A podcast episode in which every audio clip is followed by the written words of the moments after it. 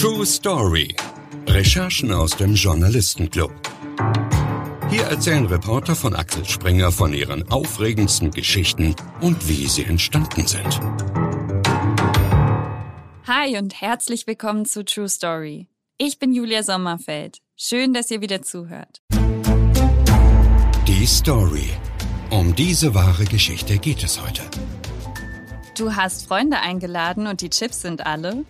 Willst kochen, aber eine Zutat fehlt? Kein Problem mit Gorillas. Über die App bestellt, nach 10 Minuten da.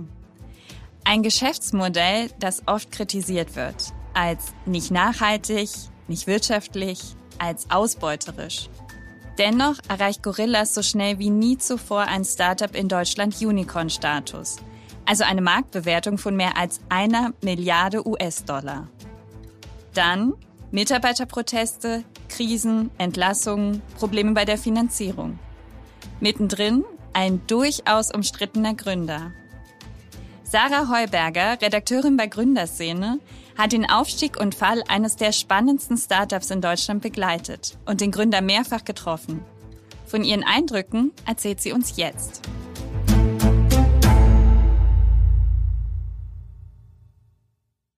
Hallo Sarah, schön, dass du da bist. Hallo, danke für die Einladung. Du hast Gorillas ja von Anfang an begleitet. Das Unternehmen ist mitten im Corona-Lockdown gegründet worden in Berlin im Jahr 2020. Wie bist du denn darauf aufmerksam geworden? Also ich arbeite ja bei Gründerszene und da schauen wir uns eigentlich immer junge Firmen an, die irgendwie neue spannende Geschäftsmodelle haben und meistens würde ich behaupten, ist zumindest unser Anspruch, sind wir dann früher dran als viele andere Wirtschaftsmedien, die dann eher so auf die etablierteren gucken. Und auf einmal hieß es, ja, es gibt diesen neuen Lieferdienst, der liefert innerhalb von zehn Minuten. Und das war damals nur im Prenzlauer Berg. Und ähm, weil ich im Prenzlauer Berg gewohnt habe, war es so, ja, Sarah, teste das doch mal. Und so fing das irgendwie alles an. Und wie war dein Eindruck, als du es getestet hast?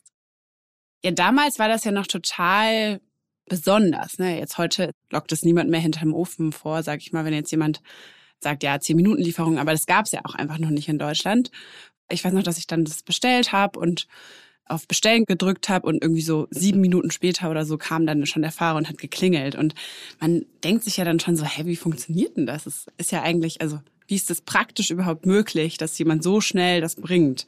Und mittlerweile hat man sich ja da schon ziemlich dran gewöhnt, aber ich war auf jeden Fall sehr erstaunt, muss ich sagen, und auch irgendwie so intrigued. Du bist ja relativ gut in der Szene vernetzt. Wie ist denn das Geschäftsmodell damals aufgenommen worden? Also am Anfang würde ich sagen, war das schon total der Hype. Also das war zumindest in dieser Berlin-Mitte-Startup-Bubble, haben da alle drüber gesprochen und es hat sich sehr viral verbreitet. Also es gab auch gar nicht so viel Marketing am Anfang. Und da war es immer eher so dieses Mund-zu-Mund-Propaganda, dass man davon gehört hat und gesagt hat, ja, probier das mal aus und ah, das muss ich auch mal testen. Und das war auf jeden Fall, ja, es hat sich sehr schnell verbreitet, weil eben die Leute alle so, so überrascht waren davon und das noch nicht so kannten. Das heißt ja immer, dass gerade auch der Gründer hinter Startups eine große Rolle spielt. Bei Gorillas war das Kahn Sümer. Was war das so für ein Typ? Ja, das ist auf jeden Fall eine ganz spannende Person und bei Gründerszene ist es schon auch immer für uns sehr wichtig, also nicht nur die Firmen, sondern wirklich auch die Gründer und Gründerinnen in den Vordergrund zu stellen. Deswegen haben wir gleich auch am Anfang immer geguckt, ja, wer ist denn das eigentlich?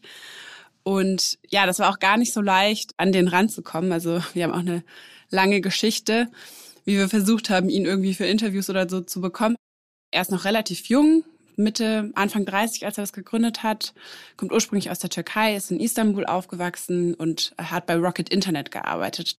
Das war lange Zeit so eine Art ja, Kaderschmiede eigentlich für die ganze Startup-Welt. Also wenn man irgendwas mit Startups machen wollte, dann hat man bei Rocket gearbeitet. Zalando zum Beispiel ist daraus auch entstanden und ganz viele, die da gearbeitet haben, haben dann ihre eigenen Unternehmen gegründet.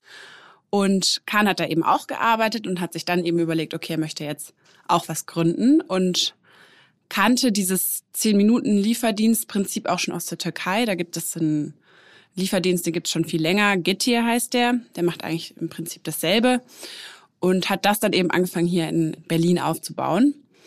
Und ja, ich würde sagen, er ist sehr charismatisch. Also was er sehr gut kann, ist so sehr groß seine Vision verkaufen. Und das ist was, was bei Investoren immer total gut ankommt. Also man muss so ein bisschen gibt ja auch Adam Neumann, der WeWork gegründet hat, der ja auch immer so dieser riesen Visionär ist, was super gut ankommt und dann kriegt man ganz viele Millionen dafür.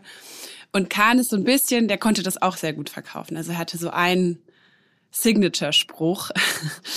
Den hast du uns mitgebracht, den können wir uns direkt mal anhören. If we go to the moon, we find a way to not to go to the supermarket. We believe that if you're going to the moon, yeah, you shouldn't go to the supermarket, man. If you have this technology, you should have a you should have a more techy approach to to do this. You know, you can go to the moon, man. Like imagine this: you we go to the space. If you go to the fucking moon, you shouldn't go to the supermarket. I mean, like imagine you have the technology to go to the space and you're still going to the supermarket. This is counterintuitive. Like this was our simple belief, you know. Im Prinzip sagt er einige Male hintereinander, wir haben die Technologie, um zum Mond zu fliegen, aber wenn wir Margarine kaufen wollen, laufen wir trotzdem noch selber in den Supermarkt und holen die. Eigentlich ist es ja eine gute Frage. Warum ist das 50 Jahre nach der ersten Mondlandung immer noch so? Also ich finde, der Ver Vergleich hinkt so ein bisschen, weil es ist ja, auf dem Mond waren bisher nur sehr wenige Leute und in den Supermarkt mussten irgendwie alle gehen. Also ich finde, es hinkt ein bisschen, aber er hat schon einen Punkt. Also es ist so, wir lassen uns alles liefern eigentlich, von Möbeln bis Elektronik. Warum klappt das eigentlich bei den Lebensmitteln noch nicht? Und ja, damit hat er auf jeden Fall zumindest in Deutschland ja total das Thema aufgemacht. Der Vergleich hinkt, weil viele Leute in den Supermarkt gehen. Andererseits ist es natürlich deswegen auch eine ganz andere Logistik dahinter. Ne? Man braucht den Supermarkt in der Nähe, die Lieferketten sind lang. Wie ist das Geschäftsmodell von ihm wahrgenommen worden? Also wie realistisch ist es eigentlich, dass man es schafft, innerhalb von zehn Minuten wirklich Produkte zu liefern?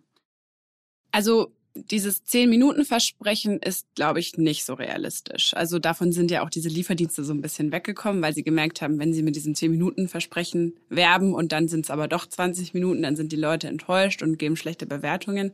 Ich glaube, jetzt heißt das irgendwie so in wenigen Minuten oder so.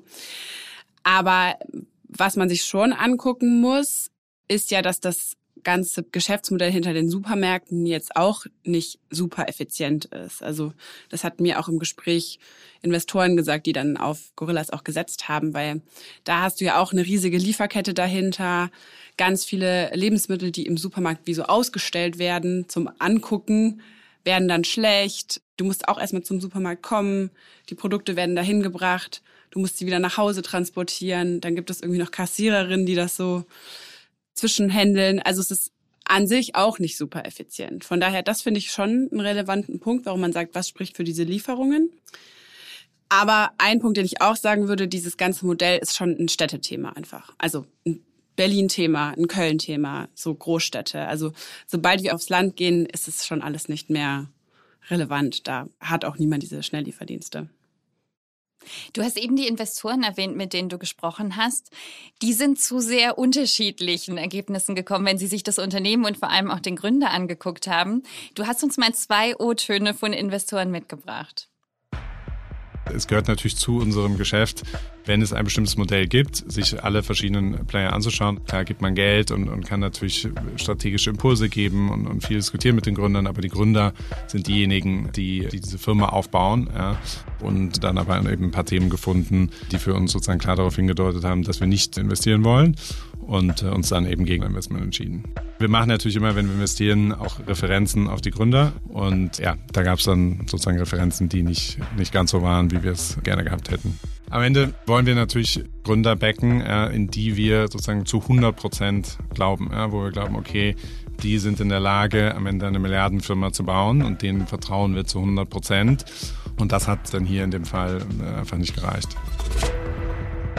Von daher hat er sicherlich so viele Sachen aus der Startup-Szene schon, schon mitbekommen, aber er war jetzt niemand mit Dekaden an Erfahrung im Lebensmitteleinzelhandel oder in, in E-Commerce-Projekten oder so. Ja, aber ich glaube, das hilft, also das kann ja auch ein Vorteil sein, weil wenn du die Food-Experten zu der Zeit gefragt hast, also jeder Experte hat gesagt, dieses Modell kann unmöglich in Deutschland funktionieren. Dann hat es einer gemacht, der es nicht wusste und nicht dran geglaubt hat, und dann ist es ein abgedroschener Spruch, ne? aber das war ja genauso. Jeder einzelne Lebensmittel-Einzelhandel-Mensch hat gesagt, das ist unmöglich, das kann nicht funktionieren, wir brauchen mindestens zwei Tage und selbst Rewe mit einem Tag ist noch nicht profitabel und so weiter und so fort, obwohl die ganz viele Ressourcen nutzen können. Und dann kommt halt jemand, der sagen, nicht aus der Branche kommt, der das alles nicht so genau durchgerechnet hat äh, und dann funktioniert es aber doch eigentlich relativ gut und so weit, dass man eigentlich glauben muss, dass es vielleicht auch auf Dauer funktionieren könnte. Ja, das finde ich ganz gut, weil die so ein bisschen gegenüberstellen, wie so die Bandbreite war, wie sie Kahn wahrgenommen haben. Also diese beiden Investoren fanden das Geschäftsmodell gut und der eine hat ja investiert und der andere nicht. Und obwohl sie eigentlich beide das Modell gut fanden. So. Und der eine Investor, der nicht investiert hat, von Cherry Ventures, hat uns halt gesagt, naja, er hat sich das Team angeguckt. Er drückt das so ein bisschen verklausuliert aus, aber was er ja eigentlich sagt, er hat sich das Team angeguckt, den Gründer angeguckt und hat daraufhin dann entschieden, nicht zu investieren, weil er eben nicht überzeugt war vom Gründer. Und das ist, zeigt ja auch wieder ein bisschen, also Kahn ist eben sehr charismatisch, tritt sehr stark auf, polarisiert aber auch. Also das habe ich in meinen Recherchen immer wieder gehört von verschiedenen Leuten, mit denen ich über ihn gesprochen habe. Wenn wir jetzt reden über zehn Minuten Lieferung, dann sind ja die Personen, die das leisten müssen, vor allem auch die Fahrer, die dann mit den Sachen unterwegs sind und bei denen die Zeit dann wirklich läuft. Du hast mit ganz vielen von denen gesprochen und auch mit anderen Mitarbeitern von Gorillas. Was ist dir da so zu Ohren gekommen? Was erzählen die so? Also ich glaube erstmal, dass die Fahrer, Rider heißen die ja, oder nennen sie sich selber auch, und die Angestellten im sogenannten Headquarter, also die zum Beispiel Marketing machen oder Sales oder sowas, die haben sehr unterschiedliche Erfahrungen erstmal. Also ich glaube, man kann diese Erfahrungen schlecht vergleichen. Und vielleicht fangen wir erstmal bei den Fahrern an. Einerseits ist es ein cooler Job erstmal für jemanden, der vielleicht kein Deutsch spricht, vielleicht nur für ein paar Monate in Deutschland ist, auf der Durchreise oder so. Es ist sehr niedrigschwellig, du musst einfach nur Fahrrad fahren können bist vielleicht im Sommer auch in der frischen Luft, das ist ja auch cool.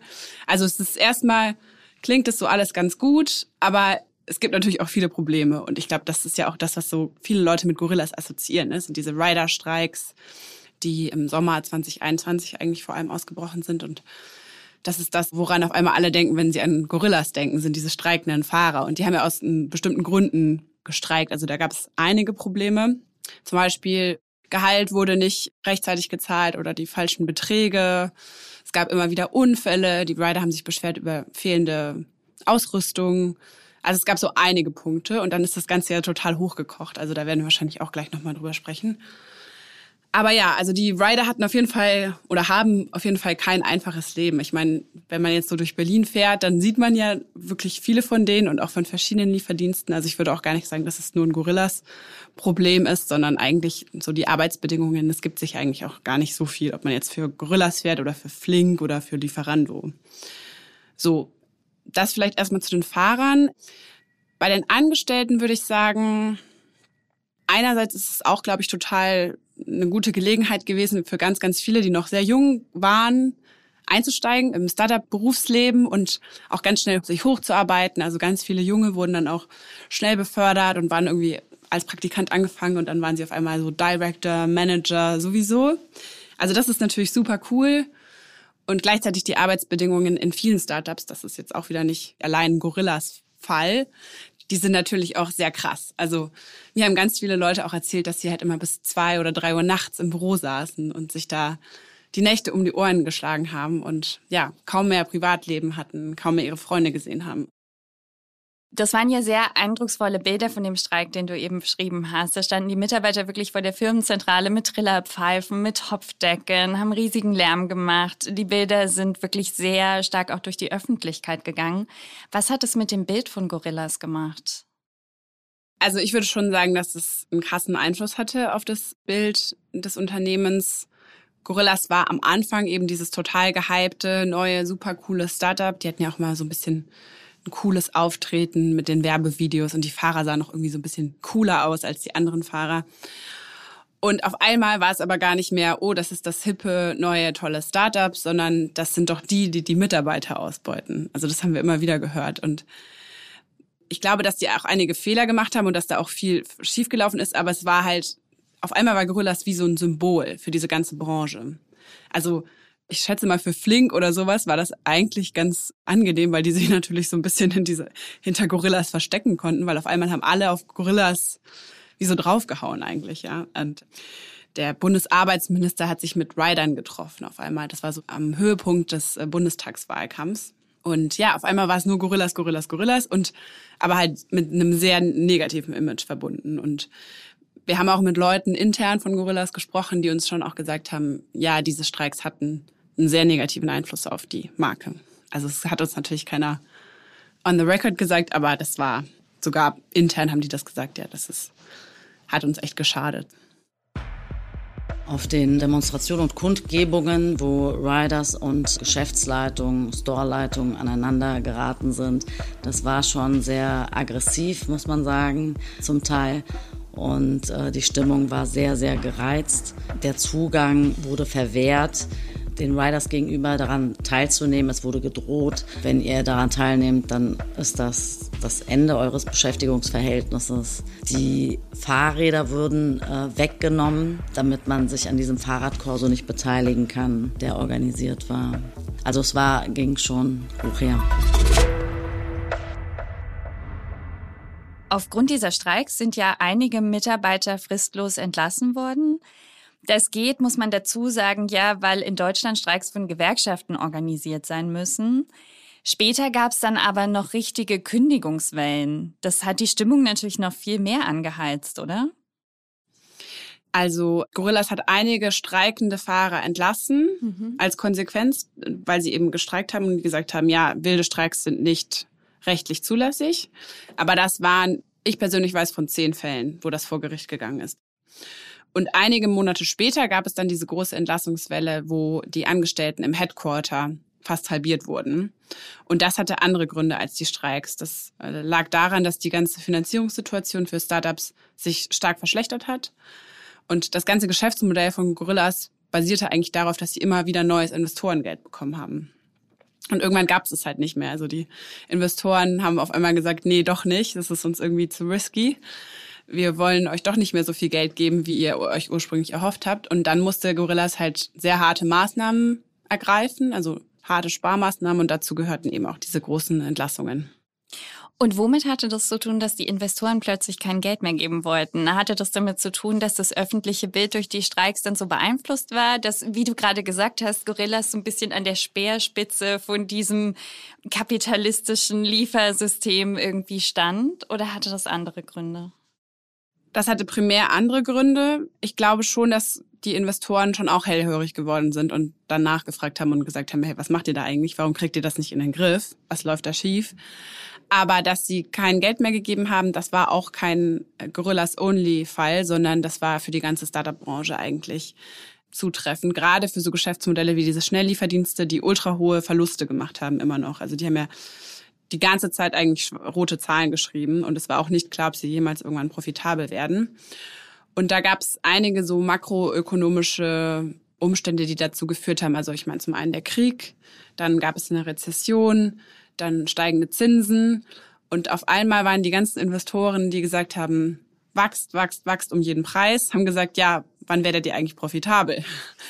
Und da ging es ganz, ganz vielen Startups so, dass die gesagt haben, Moment mal, wir sollten noch immer nur wachsen und es war doch egal, wie viel Verluste wir machten. Und auf einmal war es eben nicht mehr egal. Und ähm, das hat eben Gorillas getroffen, aber es hat auch ganz, ganz viele andere Startups in der Branche getroffen. Also wir haben jetzt bei Gründerszene, wir haben eigentlich so unser Hauptthema waren immer Finanzierungsrunden, neue Finanzierungsrunden. Startup XY hat die Summe eingesammelt und und auf einmal gab es gar keine neuen Finanzierungsrunden mehr, sondern es gab Entlassungsmeldungen. Also bei Gorillas, bei allen möglichen anderen Startups auch. Bevor wir gleich weiter über deine Recherche sprechen, erstmal kurz ein paar Fragen zu dir. Reporterleben. Ab ins Rampenlicht. Wann und warum hast du beschlossen, dass du Journalistin werden möchtest? Ich glaube, ich habe schon immer total gerne geschrieben und auch schon als Kind und dachte immer so, ja, das wäre ja total cool, wenn das mal mein Job sein könnte. Und damals habe ich mir das dann so vorgestellt, dass ich Buchautorin werde oder so. Und ja, ich glaube dann so im Studium mit den ersten Praktika habe ich dann gemerkt, okay, das ist echt was, was, was ich mir gut vorstellen könnte und womit man vielleicht auch tatsächlich Geld verdienen kann.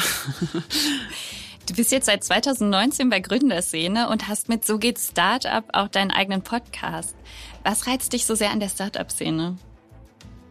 Ich habe eigentlich Kulturwissenschaften studiert und wollte ursprünglich mal Kulturjournalistin werden und habe dann aber gemerkt, dass es eigentlich ein bisschen langweilig ist. Also da passiert nicht so viel.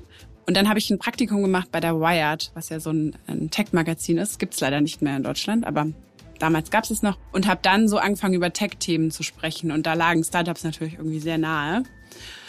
Und dann habe ich gemerkt, ja, ist eigentlich total spannend, weil da passiert super viel. Man kann sehr schnell sich reinarbeiten, man kann sich sehr schnell Kontakte aufbauen und irgendwie war das noch nicht so gesetzt, dieses Feld. Und das hat mir irgendwie gut gefallen. Was ist die absurdeste Geschäftsidee, die dir in der Zeit untergekommen ist? Ah, ja, da gibt's schon einige. ich will jetzt vielleicht keinen einzelnen so outcallen, aber ich glaube, das ist ja auch so dieses, du musst es ja auch irgendwie groß verkaufen, aber oftmals wird es dann halt so ein bisschen absurd, wenn man sich dann die Pitches anhört, die einem die Gründer geben. Und das ist ja immer so, wir wollen XY revolutionieren und disrupten. Das sind ja auch immer alles so sehr große Begriffe und teilweise sind es dann aber totale Nischen. Wir wollen den Markt für veganes Tierfutter disrupten oder so. Und dann ist man halt immer schon so ein bisschen so, naja, okay, weiß ich jetzt nicht, ob das so relevant ist oder ob das so disruptive ist. Gibt's denn als Journalistin im Startup-Bereich irgendwelche Dinge, die anders sind als in anderen Bereichen oder auf die man besonders achten muss? Mm, ich würde sagen, die Szene ist relativ klein, dadurch ist man relativ schnell vernetzt. Und das führt aber manchmal auch ein bisschen zu Problemen, dass man dann vielleicht zu nah dran ist oder dass so Erwartungen geschürt werden, du bist ja Teil der Szene oder sowas. Und das als Teil der Szene sehe ich mich nicht, sondern ich verstehe mich zwar gut mit einigen, aber ich bin ja trotzdem noch so ein eine Außenbeobachterin. Und das ist manchmal, glaube ich, so ein bisschen schwer, auch für mich so in meiner Rolle, wenn ich dann irgendwie auf so Startup-Events bin oder so, dann ist man ja auch eher so nett und offen miteinander. Und manche sind dann, glaube ich, verwechseln das dann so ein bisschen mit, hey, aber du musst ja was Gutes für die Szene tun. Und das, so sehe ich mich eigentlich gar nicht. Also, gar nicht. Für deine Recherche hast du mit deiner Kollegin Marie Hecht ein Gorillas Warehouse in Hamburg besucht. Erstmal habe ich mich gefragt, warum eigentlich in Hamburg? Die gibt's doch auch in Berlin. Ja, das haben wir uns auch gefragt. Haben wir auch nicht so eine richtige Antwort darauf bekommen. Wir haben halt angefragt, ob wir, wir würden gerne mal in, in einem Warehouse auch aufnehmen. Dann haben die gesagt, ja, könnt ihr machen, aber dafür müsst ihr nach Hamburg fahren. Und es war eigentlich ein bisschen komisch, weil wir sitzen in Berlin, hier gibt's 20 plus Warehouses, aber ja, da sind wir nach Hamburg gefahren. Und erzähl mal, wie war's? Ja, es war sehr absurd irgendwie. Also ich weiß noch, wie ich dann mit Marie rausgekommen bin und wir haben uns dann in der Nähe in so ein Café gesetzt und haben erstmal angefangen zu lachen, weil dieser ganze Termin so absurd war. Und wenn man dann, das ist ja oftmals so, wenn man irgendwo in der Situation ist, merkt man das gar nicht so doll. Und erst im Hinterher denkt man sich dann so, was ist hier eigentlich gerade passiert? Also es kam mir ein bisschen so vor, als ob die so eine Show aufgeführt hätten und wir haben dann ja irgendwie wohl oder übel mitgespielt. Also es wirkte alles so sehr inszeniert für uns. Ich muss zum Beispiel an einen Fahrer denken, den wir interviewt haben. Der war so wie, als ob er so total gebrieft wäre. Also er war dann immer so, es ist amazing, bei Gorillas zu arbeiten. Es ist so much fun. Und, und dann habe ich ihn halt gefragt, ja, aber ist es nicht manchmal besser im Sommer zu fahren, weil da ist es wärmer als im Winter, wenn es Eis und Regen gibt? Nee, nee, ist alles super, weil Gorillas gibt uns so tolles Equipment. Und ich so, ja, aber ist es nicht manchmal besser, wenn die Kunden nett sind und nicht unfreundlich? Nee, nee, das macht ihm nichts aus und so. Und irgendwann waren wir dann so, haben wir auch fast schon so aufgegeben, weil wir dachten, okay, hier wird niemand uns irgendwas sagen. Und wir haben halt auch nach den Streiks gefragt und dann haben die auch gesagt, ja, hat alles überhaupt keine Rolle gespielt und das war ja offensichtlich nicht so. Du hast uns den O-Ton von diesem sehr begeisterten Mitarbeiter auch mitgebracht. Du kriegst einen eigenen Sturzhelm. Du hast ein paar 1A-Handschuhe. Das sind die besten Handschuhe, die ich jemals hatte, die ich vielleicht auch diesen Winter zum Snowboarden anziehe. Du hast das ganze Regenequipment. Wir haben eine Sommerjacke, wir haben eine Winterjacke. Also wir sind wirklich mittlerweile auf dem Stand, dass wir alles haben, was wir brauchen. Und habt ihr da noch andere Leute getroffen? Oder wie lief der Besuch dann ab? Also ihr seid rein, ihr habt diesen Mitarbeiter interviewt. Wurdet ihr auch rumgeführt? Habt ihr was gesehen? Ja, genau, wir wurden rumgeführt. Es gab noch einen, den Warehouse Manager, der uns alles gezeigt hat. Und dann gab es noch eine PR-Verantwortliche, die auch uns nicht von der Seite gewichen ist. Und dann haben wir uns halt angeschaut, wie diese Bestellungen zusammengepackt werden. Und meine Kollegin Marie ist dann mit einem Fahrer so mitgerannt. Also sie wollte gerne die Töne aufnehmen, die man hört, während diese Bestellung gepackt wird und wie er dann von Gang zu Gang fährt. Und das war auch eine sehr absurde Situation. Das war dann so, dass der Picker, so heißt die Person, die diese Sachen zusammenpackt, hat die Bestellung bekommen, ist losgerannt und ich glaube auch ehrlich gesagt nicht, dass die normalerweise rennen. Also ich glaube, das war auch so ein bisschen. Für uns sind die dann halt losgerannt. Marie ist mit ihrem Aufnahmegerät hinterhergerannt und die PR-Verantwortliche ist auch mitgerannt, weil sie die beiden nicht alleine lassen wollte oder so. Und, und ich stand dann daneben und dachte nur so, also was passiert hier gerade? Also diese drei Menschen, die dann so durch die Gänge rannten und ja, also es war auf jeden Fall lustig im Nachhinein. Du hast gerade gesagt, dass es für Gorillas zunehmend schwerer wurde, an Investorengelder zu kommen. Wie hat das Unternehmen denn darauf reagiert? Also die Entlassung hast du schon erwähnt. Gab es noch andere Anpassungen, die gemacht wurden? Also sie haben ganz extreme Kürzungen vorgenommen. Also zum einen natürlich diese Entlassung, das war ja auch ein sehr großer Einschnitt. Dann sind sie auch noch aus einigen Märkten rausgegangen. Die sind ja sehr, würde ich jetzt sagen, vorschnell expandiert in alle möglichen Märkte. Sie wollten auch in die USA und wollten auch mal nach Australien und nach Japan. Das ist aber dann nie passiert. Und genau, dann sind sie aus einigen der, ich glaube, insgesamt waren sie in neun Märkten und sind dann, am Schluss waren sie dann nur noch in fünf, also sind aus vier wieder rausgegangen. Und zu diesen fünf gehört aber auch New York, was als einzelne Stadt in den USA ein bisschen weird ist, aber das ist, glaube ich, so deren Aushängeschild da. Genau, und was sie dann halt auch noch gemacht haben, eben kostenstark reduziert und halt geschaut, nicht nur nach Investorengeld, nach neuem, sondern auch geschaut, okay, wer könnte uns potenziell kaufen? Weil das ist ja auch immer so eine Option. Als Startup hast du entweder, du wirst so groß, dass du irgendwann an die Börse gehst, oder du wirst so groß, dass du alle anderen schluckst, oder du wirst eben selber geschluckt. Und am Ende ist Gorillas selber geschluckt worden, und zwar von dem Unternehmen, was ursprünglich das Vorbild für Gorillas war, nämlich Getir. Genau, ein Vorbild, das ist dieser türkische Lieferdienst, den ich vorhin auch schon erwähnt hatte. Die haben Gorillas jetzt letztendlich gekauft. Das war auf jeden Fall auch nochmal spannend, da so das zu begleiten, weil diese Verhandlungen gingen sehr, sehr schnell. Also normalerweise dauert das relativ lange, so ein Verhandlungsprozess. Und viele Journalistinnen wussten dann viele Details aus diesen Verhandlungen. Und ja, das war auf jeden Fall so auch nochmal so ein kleiner Krimi. Und jetzt im Endeffekt wurden die jetzt Ende, ich glaube im Dezember 2022 wurde es dann verkündet, dass die Übernahme durchgegangen ist. Allerdings zu einer viel niedrigeren Bewertung als ursprünglich mal, was sie sich ursprünglich mal erhofft hatten. Ja, man muss dazu sagen, die Bewertung war ja vorher extrem hoch. Gorillas hat so schnell Unicorn-Status erreicht wie kein anderes deutsches Startup zuvor. Genau, also Unicorn heißt eben, dass eine Firma mit mehr als einer Milliarde Dollar bewertet wird. Und das hat Gorillas schon nach neun Monaten erreicht. Und das hat vorher noch kein anderes deutsches Startup so schnell geschafft. Und wer jetzt nach der Übernahme nicht mehr an Bord ist, ist der Gründer Kahn Zümer. Der hat aber für deine Recherche eine ganz wichtige Rolle gespielt und du hast, bin ich mir sicher, auch versucht, ihn zu treffen. Wie schwer ist es denn, an ihn ranzukommen? Ja, gar nicht mal so einfach. Also das war auch so der rote Faden, der sich durch unsere Recherche gezogen hat, dieser Versuch, mit ihm zu sprechen. Weil ich mit so vielen anderen Leuten gesprochen hatte, teilweise auch über ihn und mein Anspruch war schon, okay, ich möchte auch mit ihm darüber sprechen. Und wir sind relativ früh dann auch auf das Unternehmen zugegangen und gesagt, hey, wir würden ihn gerne interviewen, wie sieht's aus? Und das war ein sehr langes Hin und Her und wir haben auch einige Vorgespräche geführt, haben ihn dann auch schon mal zum Vorgespräch getroffen, um ihn halt zu überzeugen, mit uns zu sprechen. Also er war grundsätzlich offen, aber er hatte Bedenken oder also worüber redet man in so einem Vorgespräch dann?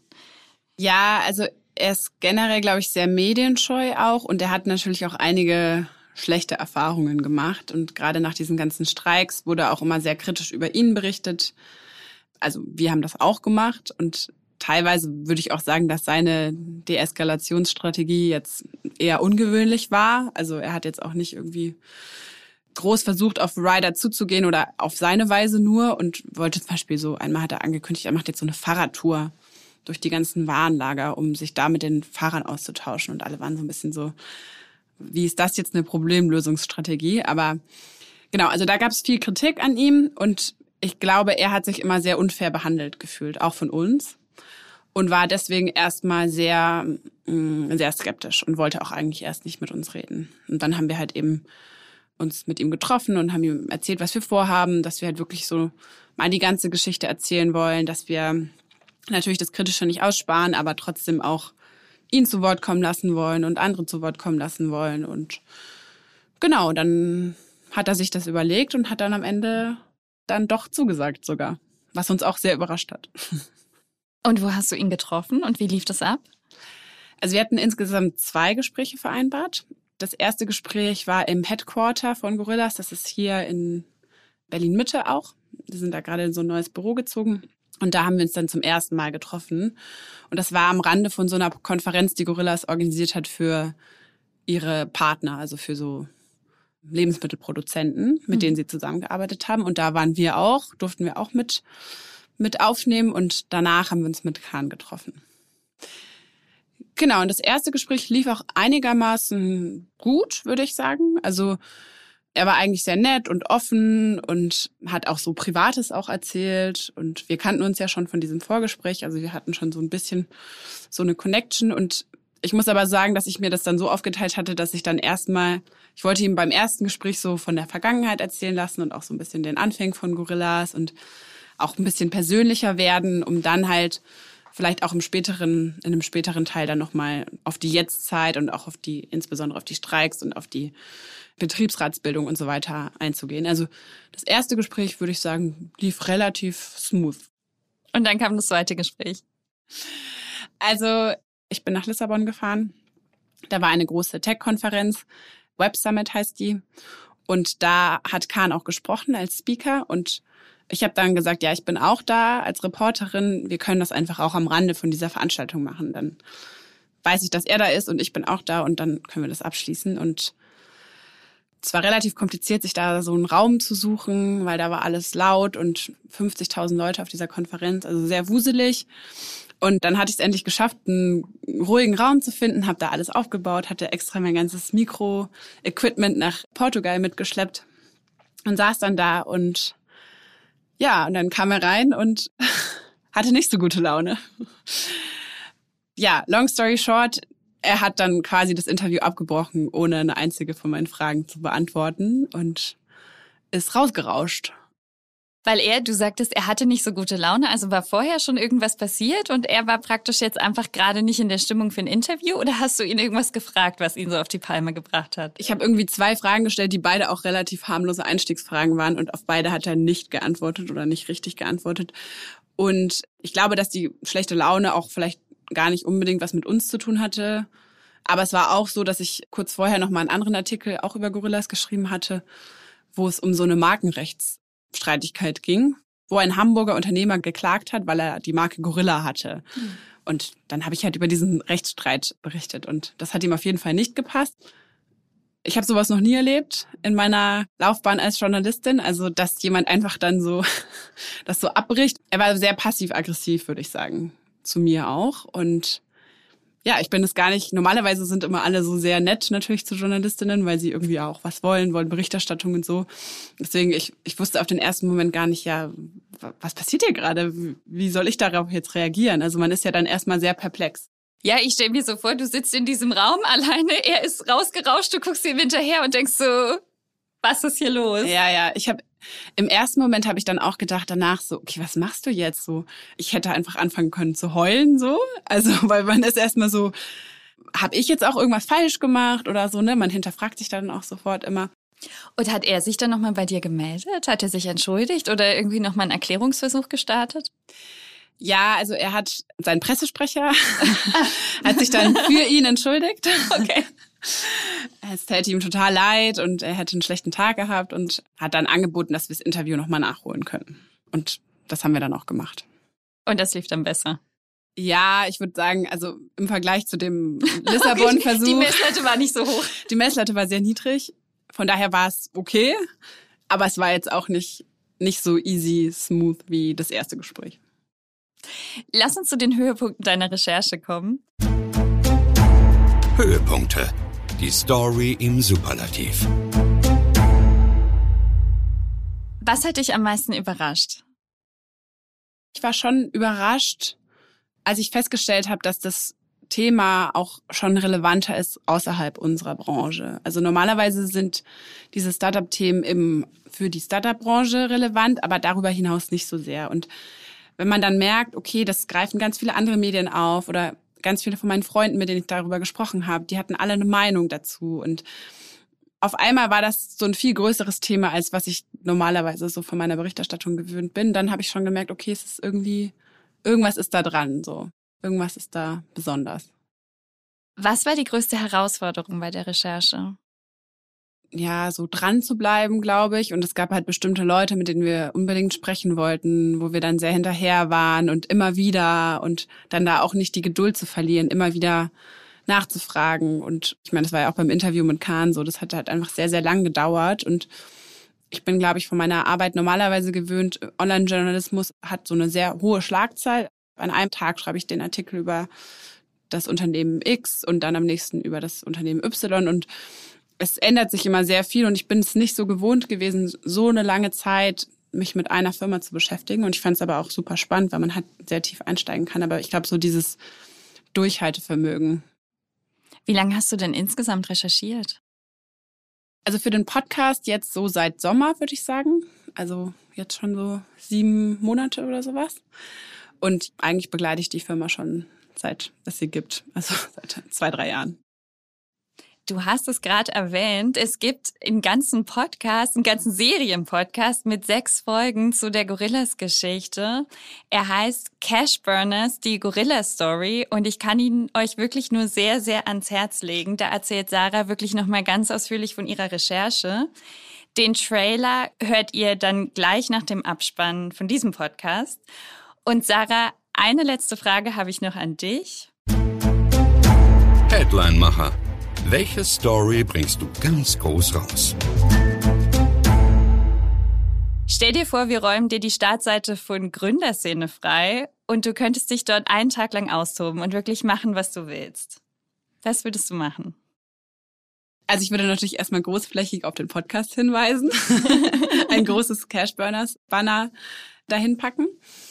Und ja, was ich halt immer schön finde, was ich auch mal gerne mache, sind so Geschichten, die jetzt nicht nur diese harten Fakten sind, also dieses, die Firma hat so und so viel Geld eingesammelt und da ist jetzt der Investor eingestiegen oder so, das gehört irgendwie dazu, aber das finde ich eigentlich ein bisschen langweilig und ich finde immer eher diese ganzen Themen spannend. Wie gehen eigentlich Gründer mit dem Druck um, den sie haben, wenn sie selber eine Firma aufbauen oder wie machen das Gründerinnen, die gerade ein Baby bekommen haben oder so. Also so diese, weiß ich nicht, ob das eher die softeren Themen sind. Ich weiß nicht, ob ich es so nennen würde. Aber ja, also dieses ganze drumherum um dieses Gründerleben. Und ich glaube, dann würde ich vielleicht so ein, so ein Feature machen oder so eine, einen Thementag, der sich nur mit diesen Fragen beschäftigt. Super spannend. Vielen Dank, dass du da warst, Sarah. Euch ganz lieben Dank fürs Zuhören und wie gesagt, hört bei Cashburners rein. Ja, bis, vielen Dank. Bis zum nächsten Mal. True Story. Folgt uns auf Instagram unter True Story-Podcast, wenn ihr keine Folge mehr verpassen oder noch mehr Stories von unseren Reportern wollt. Bewertet uns bei Spotify oder kommentiert bei Apple Podcasts. Wir sind auf eure Meinung gespannt. Schreibt uns gerne eine E-Mail an truestory at axelspringer.com.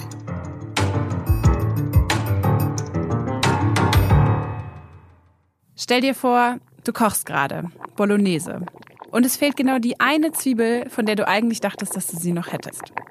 Kein Problem, mit zwei Klicks bestellst du sie dir einfach per App. Kaum bestellt, sind die Waren teilweise Minuten später da. Hi, Gorillas! So wirkt der Blitzlieferdienst Gorillas. Ein bisschen schlechtes Gewissen hast du ja. Du drückst der Fahrerin einen Euro in die Hand und kochst weiter. Hm, Gorillas. War da nicht irgendwas mit Fahrerstreiks?